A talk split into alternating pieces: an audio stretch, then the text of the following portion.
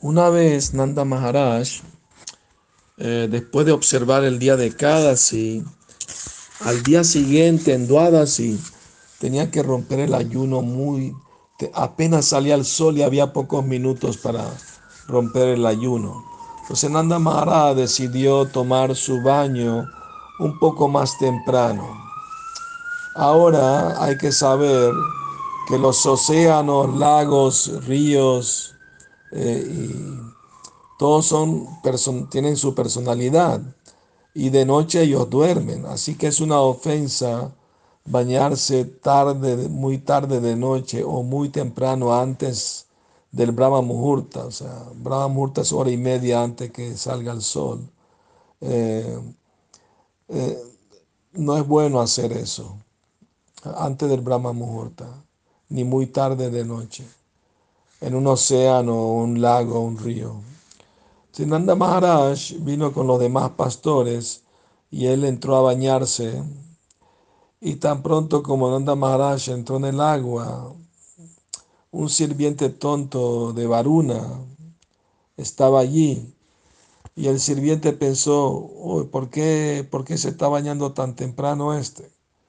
Nos está perturbando en este momento incluso antes del Brahma Muhurta. Entonces eh, apresaron a Nanda Maharaj, el papá de Krishna, y, se lo llevaron. Entonces todos los pastores estaban en shock, llorando, ¿dónde, dónde, qué pasó? ¿Dónde se fue? Entonces todos fueron donde Krishna, corriendo para decirle que una gran calamidad había sucedido, que Nanda Maharaj entró al agua y no salió que alguien lo, apresó y se lo llevó debajo del agua.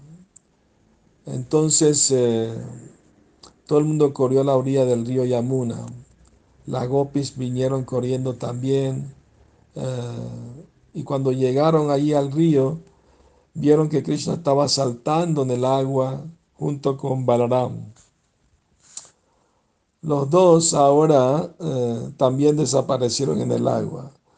Todo el mundo estaba ahí sosteniendo su vida por un hilo.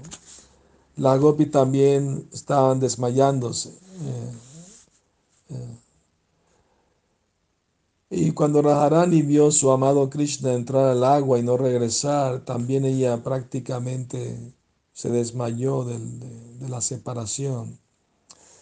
Entonces eh, las demás gopis la estaban abanicando, tratando de ayudarla, ¿no? A confortarla.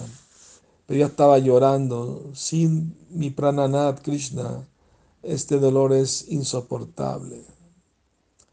Eh, finalmente, una buena amiga Radharani de nombre Murchana vino. Y Murchana eh, significa desmayarse. Así Radharani fue salvada del dolor de la separación de Krishna.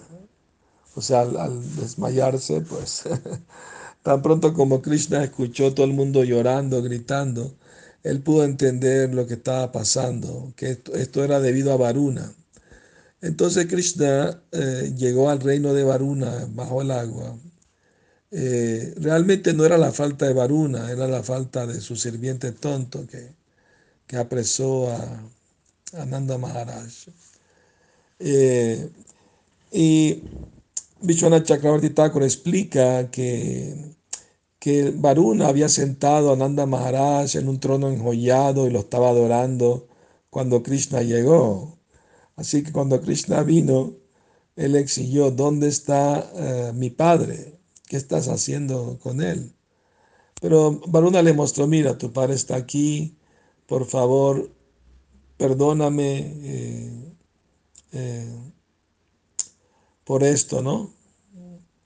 Eh, entonces, eh, así el sirviente pidió perdón y Varuna también le pidió a Krishna. Es un tonto sirviente, no entiende nada, así que por favor, no entiende tu grandeza.